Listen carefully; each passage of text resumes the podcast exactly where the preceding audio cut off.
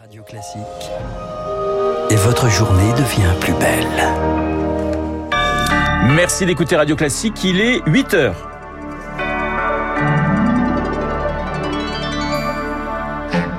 La matinale de Radio Classique avec Renaud Blanc. Ils sont les oubliés du séisme, ceux qui n'ont pas vu les secours depuis lundi.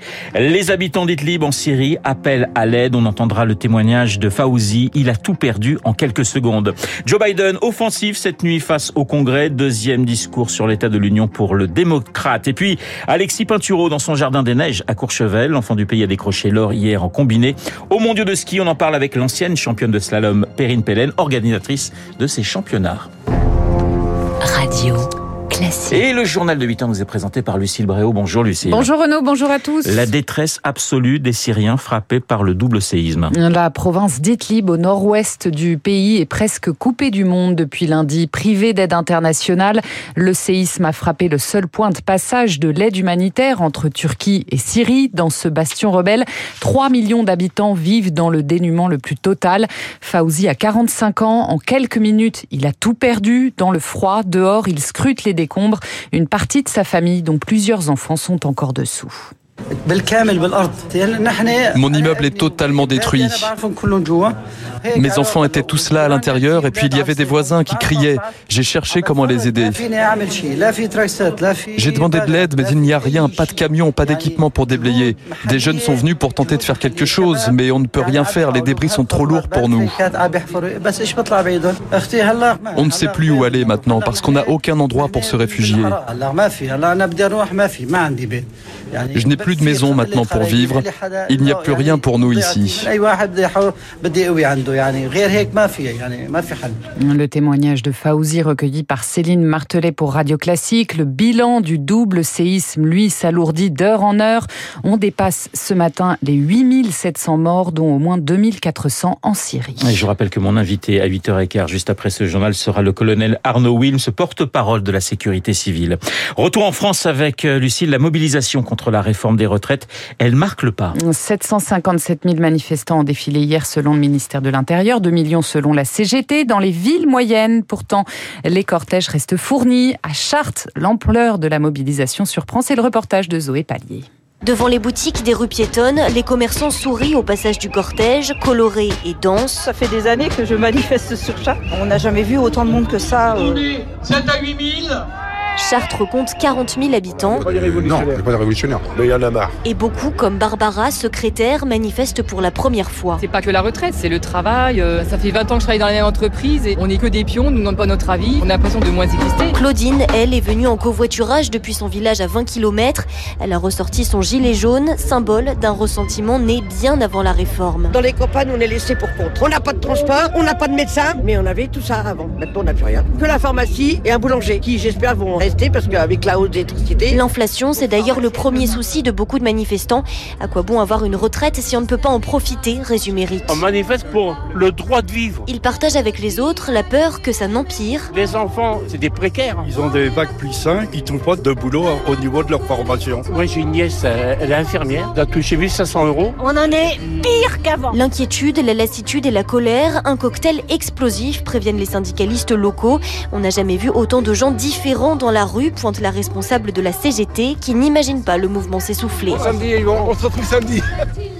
Et à noter que la grève est reconduite ce matin chez Total Energy dans la plupart des raffineries selon la CGT. Il y a encore des perturbations dans les transports. La CGT Cheminot et Sudrail appellent à cesser le travail encore aujourd'hui. La SNCF table sur deux TGV sur trois en moyenne, un TER sur deux.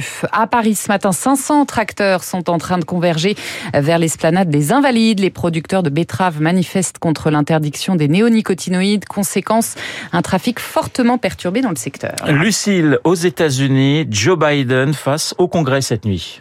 We're building an economy where no one's left behind. Jobs are coming back. Pride is coming back. Joe Biden en version originale, une heure de discours sur l'état de l'Union et les sous-titres. Nous construisons une économie où personne n'est laissé de côté. L'emploi est de retour, la fierté est de retour. Le démocrate qui déroule une série de réformes, une taxe sur les milliardaires, une interdiction des fusils d'assaut. Déjà tourné vers 2024, question posée aux spécialistes des États-Unis, Jean-Éric Brana. C'est un petit peu prématuré quand même de dire qu'il pense à sa réélection. En tout cas, il a tout fait, s'il ne te présente pas, pour euh, mettre sur orbite un démocrate pour pouvoir lui suivre. Le ton était très offensif tout en tendant la main, puisque c'est un homme de compromis, mais il a en même temps dévoilé ce plan que tout le monde se répète de la part des républicains qui veulent démanteler la sécurité sociale, faisant hurler les républicains dans la salle. Il a dit, euh, on est bien d'accord, ce plan est enterré. Encore une fois, une jolie pirouette de Biden qui était effectivement très offensif pendant ce discours. Jean-Éric Brana, joint par Chloé Zuel ce matin. Jean-Éric Brana, auteur de Joe Biden, biographie éditée chez Nouveau Monde. 8h06 sur Radio Classique, direction les Alpes avec euh, les championnats du monde de ski alpin et la victoire hier d'Alexis Pinturo. L'or en combiné pour le Français de 31 ans qui s'impose à la maison dans sa station de Courchevel. Courchevel et Méribel qui organisent ces championnats du monde. Jusqu'au 19 février, un deuxième titre mondial en individuel pour Alexis Pinturo alors qu'il n'avait rien remporté depuis près de deux ans. Bonjour Perrine Pellen. Bonjour. Directrice générale de. Mais non, mais ça passe très bien. Directrice générale de ces championnats, ancienne championne du monde, c'était en, en 85 en slalom. La victoire d'un Français dans un championnat du monde en France, c'est ce que vous espériez secrètement? Oui, oui, écoutez, pour euh, c'est extraordinaire, c'est une victoire, euh, voilà, qui est à domicile, comme vous le soulignez, hein, puisqu'Alexis est, de Courchevel, c'est un rendez-vous qu'il avait vraiment inscrit dans son agenda. Mais ces dernières semaines, avec des performances qui n'étaient pas à la hauteur de ses espérances, le plaçaient un petit peu dans un contexte de doute. Mais là, il a ébloui tout le monde. pour l'équipe de France, c'était extraordinaire. Pour nous, les organisateurs, c'est extraordinaire il lance de la meilleure des manières cette quinzième des championnats du monde qui vont se dérouler à Courchevel et à Méribel. L'équipe de France est en pleine forme et euh, quelque part ça les met dans un ça le met sur un, en quelque sorte, euh, sur un satellite. Et puis aujourd'hui, donc, ce sont les, les épreuves de Super G dames où sont euh, attendus également Roman Miradoli et puis bien sûr Tessa Worley. Alors vous avez peut-être perdu votre voix justement après la victoire d'Alexis Pinturo, qui est un immense champion, 34 victoires en Coupe du Monde, 3 médailles olympiques, 7 médailles aux mondiaux, dont 3 en or, 2 en individuel. Mais c'est vrai, vous le disiez, il était dans le dur hein, depuis, euh, depuis plus d'un an. Très franchement, vous, vous pensiez qu'il qu'il pouvait créer de nouveau, j'allais dire, la sensation? C'est aussi la, magie de ces grands rendez-vous que sont les championnats du monde, qui sont les courses d'un jour où il faut prêt, il être prêt, que, quelle que soit euh, sa condition euh, physique, quelle que soit sa condition mentale, quelles que soient euh, les conditions météo. On est un sport de pleine nature. Et Alexis véritablement avait fait de ce rendez-vous à la maison. Hein, c'est juste extraordinaire. C'est déjà tellement rare de pouvoir euh, courir à, domicile en France quand on est un, un, skieur, puisque ces championnats du monde sont l'épreuve la plus importante après les Jeux Olympiques et ils se déroulent que tous les deux ans. Donc il, il en avait fait son rendez-vous et, et c'est vrai que j'emprunte un, un, petit mot qu'il a qu'il a donné à qu'il a témoigné à, à, sa femme quand il est arrivé en bas. C'est un miracle.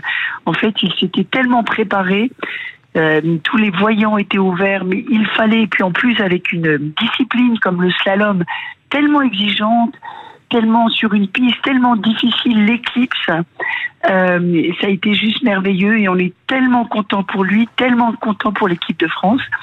Et comme je le disais, ça lance de la meilleure des manières et pour nous organisateurs et les 1200 bénévoles, qui sont impliqués dans cette organisation, c'est le plus beau cadeau qu'ils nous pouvaient qu'ils pouvaient nous faire en début de cette quinzaine. Justement, Perrine Pellen, ces championnats du monde, ils s'achèveront dans, dans 10 jours, le 19 février. Vous qui en êtes l'organisatrice, c'est quoi votre principale angoisse pendant une, une compétition comme celle-ci?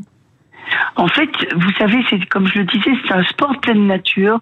Donc euh, on imaginait euh, tous les scénarios, avec euh, notamment la possibilité, bien sûr, d'avoir de la neige, et en, en imaginant avoir à activer un fichier pour que des, des volontaires, des moniteurs puissent nous aider pendant la nuit.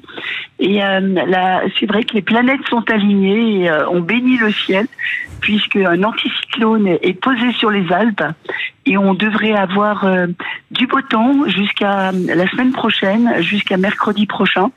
Et euh, comme cette semaine est dédiée aux épreuves de vitesse, je dois vous dire que c'est aussi un soulagement pour l'organisateur de pouvoir euh, traverser cette première semaine sans report, parce que c'est vrai que tout l'enjeu de ces championnats du monde, hein, qui vont concentrer 12 jours d'épreuves sur 15 jours, la météo et les reports d'épreuves auraient été une dimension extrêmement difficile à, à, à gérer.